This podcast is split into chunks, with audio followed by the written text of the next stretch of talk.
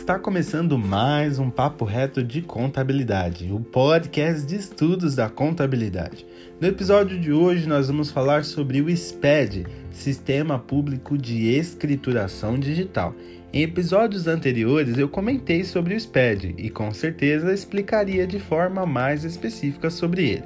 Instituído pelo Decreto número 6022, de 22 de janeiro de 2007, o Sistema Público de Escrituração Digital, SPED, constitui-se em mais um avanço na informatização da relação entre o fisco e os contribuintes. Fisco, para quem não sabe, é o termo que se refere ao Estado como gestor do Tesouro Público no que diz respeito às questões financeiras, econômicas, patrimoniais e especialmente tributárias.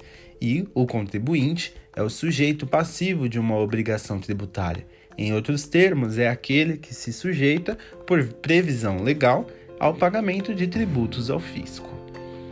De modo geral, o SPED consiste na modernização da sistemática do cumprimento das obrigações acessórias, transmitidas pelos contribuintes às administrações tributárias e aos órgãos fiscalizadores, utilizando-se da certificação digital para fins de assinatura dos documentos eletrônicos garantindo assim a validade jurídica deles apenas na sua forma digital.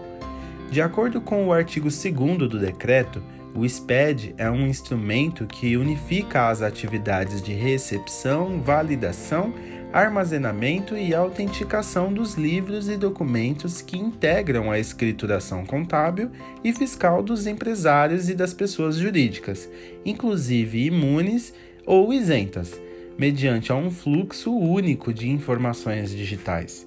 O SPED é administrado pela Secretaria da Receita Federal com a participação de representantes indicados pelos usuários, que são as administrações tributárias dos estados, dos, do Distrito Federal e dos municípios, mediante convênio celebrado com a Secretaria da Receita Federal e também os órgãos e as entidades da administração pública federal direta e indireta, que tenham atribuição legal de regulação, normatização, controle e fiscalização dos empresários e das pessoas jurídicas, inclusive imunes ou isentas.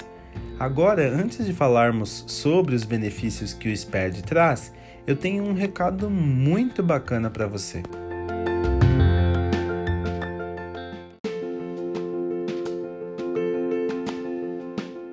De modo mais direto, o SPED foi criado para que o governo pudesse fiscalizar de forma mais prática e rápida o contribuinte, verificando assim se ele está cumprindo com suas obrigações contábeis e tributárias. Mas também facilita muito o trabalho da contabilidade, pois com o SPED o contribuinte também consegue fornecer suas informações de forma mais prática e rápida. E quais são os benefícios do SPED? O SPED trouxe diversos benefícios e alguns deles são redução dos custos com a dispensa de emissão e armazenamento de documentos em papel, a eliminação do papel, redução do envolvimento involuntário em práticas fraudulentas, redução do tempo dispendido com a presença de auditores fiscais nas instalações do contribuinte, rapidez no acesso às informações, redução do custo administrativo, melhoria da qualidade da informação, possibilidade do cruzamento entre os dados contábeis e os fiscais, entre muitos outros benefícios. E esta é a definição do SPED, claro que de forma mais simplificada e mais prática. É possível estudar mais a fundo sobre este tema principalmente quem gostaria de se especializar sobre o funcionamento deste sistema. Se você gostou deste tema, deixe seu comentário e lembre-se que o episódio fica disponível para ouvir quando quiser.